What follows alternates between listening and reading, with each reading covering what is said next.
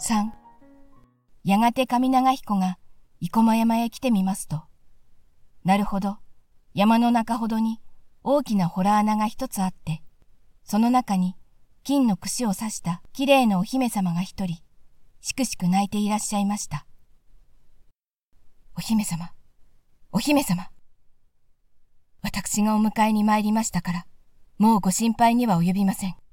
さあ、早く、お父様のところへ、お帰りになるお支度をなすってくださいまし。こう髪長彦が言いますと、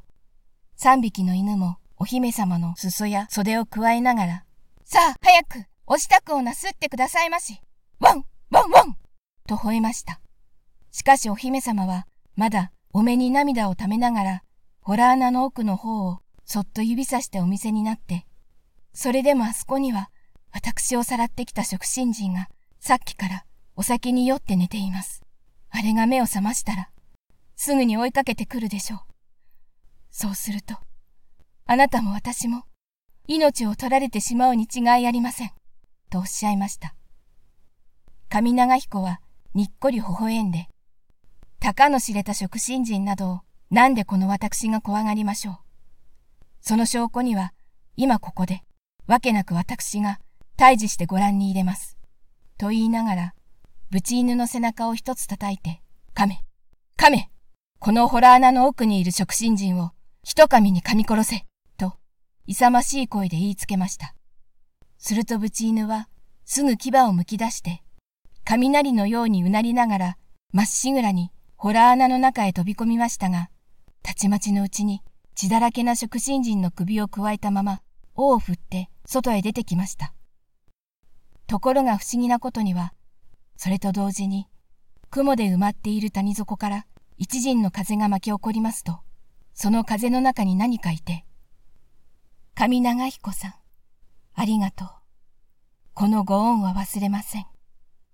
私は、食新人にいじめられていた生駒山の駒姫です。と、優しい声で言いました。しかしお姫様は、命拾いをなすった嬉しさに、この声も聞こえないようなご様子でしたが、やがて上長彦の方を向いて心配そうにおっしゃいますには、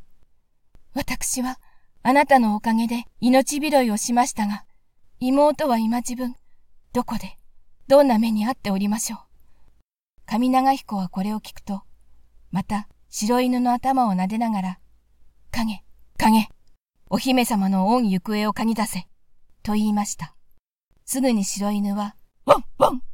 お妹様のお姫様は、笠木山のホラー穴に住んでいる土雲の虜になっています。と、主人の顔を見上げながら鼻をびくつかせて答えました。この土雲というのは、昔、神武天皇様がご成敗になったことのある一寸法師の悪者なのです。そこで上長彦は、前のように二匹の犬を小脇に抱えて、お姫様と一緒に黒犬の背中へまたがりながら、飛べ飛べ